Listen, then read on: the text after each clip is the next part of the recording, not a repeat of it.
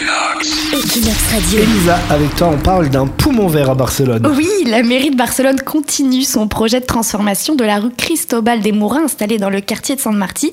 Un parc de plus d'un kilomètre sera bientôt construit avec jusqu'à 32 000 mètres carrés d'espace vert. C'est énorme. La mairie a ambition de faire de ce parc un des grands poumons verts de Barcelone, puisqu'une fois fini, il sera connecté au parc central de Poblenou. Alors les travaux débuteront en janvier 2018 et vont durer 14 mois. 7 millions d'euros ont été déboursés pour créer ce grand espace Mais ce n'est pas tout, une piste cyclable sera aussi disponible. Alors avec ça, la rue va devenir 100% écolo. L'avenir du reste de la caille Cristobal des Mouras se décidera lors d'une réunion de voisins lors du prochain mandat. Equinox Radio. Equinox Radio.